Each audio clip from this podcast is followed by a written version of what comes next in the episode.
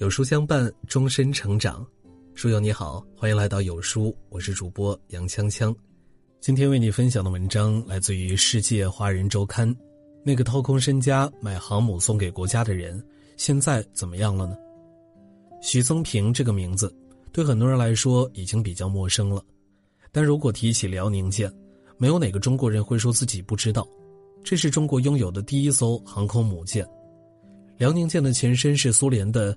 瓦良格号航母历经波折才到了中国手中，经过改造之后成为了大国重器，而这艘航母是徐增平买下来的，他用谎言蒙骗了乌克兰，宣称要把这艘航母改造成一个海上赌场，成功的取得了瓦良格号的所有权。对于中国来说，徐增平是当之无愧的英雄。然而，很奇怪的事情发生了。瓦良格号被带到中国的第二天，徐增平就破产了。这艘耗巨资买下的航母，被他移交给了国家。将近二十年过去了，他过得怎么样了呢？徐增平能够买下瓦良格号，完全是天赐良机。一九九七年，乌克兰政府对外发布了一条消息：瓦良格号现在对外出售。消息一放出来，很多国家都在摩拳擦掌、跃跃欲试，想把这艘航母买回来。从严格意义上来说，瓦良格号算不上是一艘标准的航母，它原本是前苏联建造的。当时前苏联为了扩充军备，大笔军费都投入到了造航母上。这种军备竞赛拖垮了苏联。瓦良格号还没有建成的时候，前苏联就已经分崩离析。瓦良格号见证了苏联这个红色帝国最后的辉煌与悲怆。用中国网友比较常见的比喻来说。北极熊倒下后，家里的大毛、二毛，一众加盟共和国就开始分家。如果瓦良格号被分给了俄罗斯，那么很有可能会继续建造，服役于俄罗斯军队。然而，他偏偏分给了乌克兰。熟悉东欧诸国的人都知道，乌克兰的经济不景气，无法承受继续建造航母的费用，于是乌克兰只能挥泪大甩卖，把瓦良格号卖掉。不过，乌克兰政府留了个心眼儿。禁止任何国家购买，也就是这艘航母只能卖给个人，不卖给国家，因为航母实在是太过敏感，很多国家都想要。拥有航母之后，国家安全也将更加稳固。乌克兰不想卷入麻烦，也不想在大国之间受夹板气，干脆宣布哪个国家政府都没有购买权，只有私人能购买，这就给了徐增平机会。他是改革开放浪潮中最成功的。弄潮儿之一，这位出生于一九五二年的中国商人，是土生土长的山东人。年轻时候曾在军队服役整整十四年。山东原本是受儒家思想影响最深的省份，对国家的忠诚已经融入了血脉。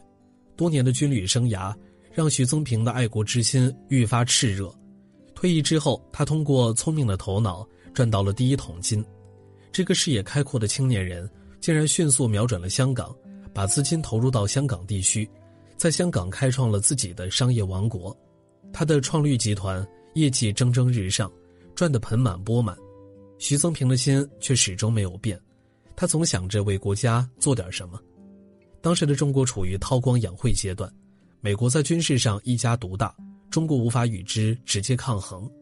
要是有航母就好了，这是很多人心里的期望。所以，徐增平看到乌克兰出售瓦良格号的消息后，兴奋的两眼放光。为了引人耳目，他先是注册了一家旅游娱乐公司，打着要把瓦良格号改造成海上赌场的名头去购买航母。随后，他迅速抵达了乌克兰，亲自和造船厂的厂长进行了谈判。为了赢得厂长的信任，他在酒桌上豪饮六斤白酒，真是把命都豁出去了。和乌克兰方面谈判之后，那边的出价是两千万美金，一分都不能少。徐增平毫不犹豫地答应了。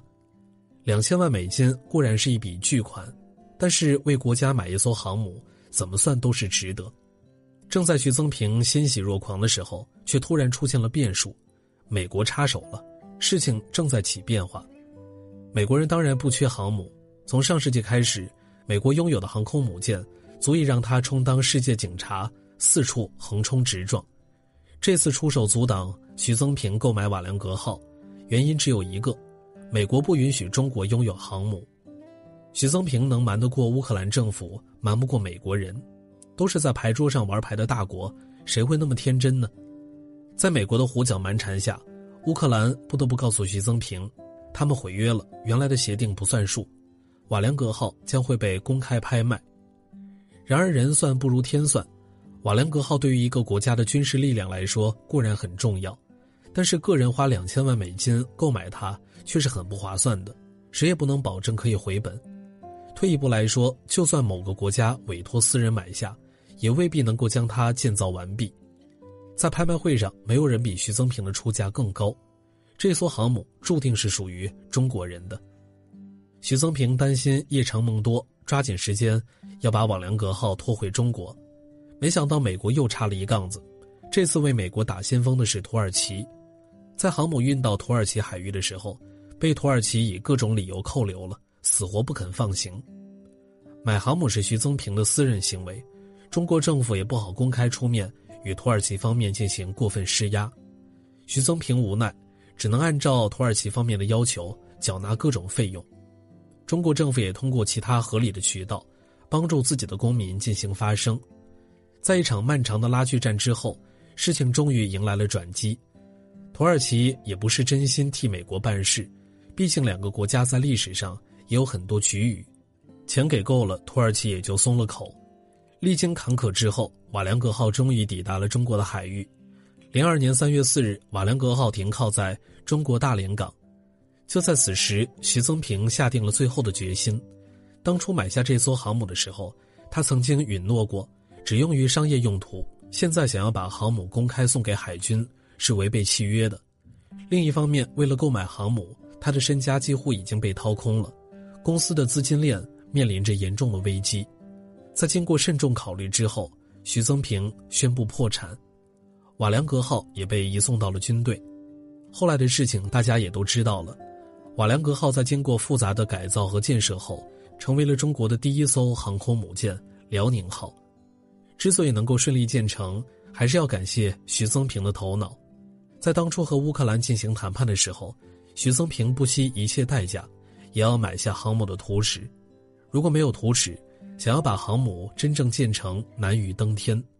于是乌克兰方面进行加价，原本一千八百万美金的航母价格变成了两千万美金。